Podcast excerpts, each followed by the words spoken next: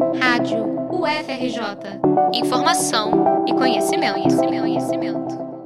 O novo coronavírus e a necessidade do isolamento social trouxeram mudanças em diferentes aspectos das nossas vidas. Adaptamos nossas formas de trabalho, estudo, interação com amigos e familiares, e com o cuidado da saúde não foi diferente, em especial quando falamos de saúde mental. A psicoterapia online ganhou popularidade não só como alternativa aos pacientes que se consultavam presencialmente, mas também entre pessoas que nunca haviam buscado atendimento. Isso reflete um cenário de crescimento de transtornos mentais atrelados à pandemia. Dados fornecidos pelo Google ao Estadão apontam uma alta de 98% nas buscas dos brasileiros sobre o tema em 2020. A pergunta como lidar com a ansiedade, por exemplo, bateu recorde de interesse da última década, com crescimento de 33% em relação a 2019. Uma pesquisa recente da Microsoft apontou também um aumento de mais de 40% dos brasileiros com esgotamento profissional, com o home office, muitos tiveram dificuldade de conciliar a vida profissional com o ambiente doméstico, muitas vezes dividindo a atenção entre os afazeres da casa, a família e o trabalho. Em um cenário de incertezas e angústias, o acompanhamento psicológico aparece como importante fonte de tratamento e conta com a vantagem de poder ser conduzido virtualmente, já que dispensa exames físicos. Para a psicóloga Nelice Lira, a psicoterapia online não sofre prejuízos do ponto de vista do rendimento terapêutico e pode até mesmo trazer algumas vantagens. Pela gestualidade, é, quando a pessoa chora, estou vendo a pessoa chorando, a pessoa está me vendo, está vendo também a minha reação. Aliás, eu tenho visto alguns pontos positivos, porque o paciente muitas vezes ele não chega correndo porque ele não pegou engarrafamento. Segundo a psicóloga, sobretudo nesse momento atípico que vivenciamos, é importante estar atento a alguns sinais de que é necessário consultar um profissional. É não ter mais prazer em fazer as coisas, ou dormir muito, ou perder o sono sono, ter medo de sair eh, de casa, às vezes por uma necessidade, ter que comprar alguma coisa. Também é possível buscar apoio emocional do Centro de Valorização da Vida, que atende por meio do número 188 e funciona 24 horas todos os dias. Maria Luísa Parpinelli, para a Rádio FRJ.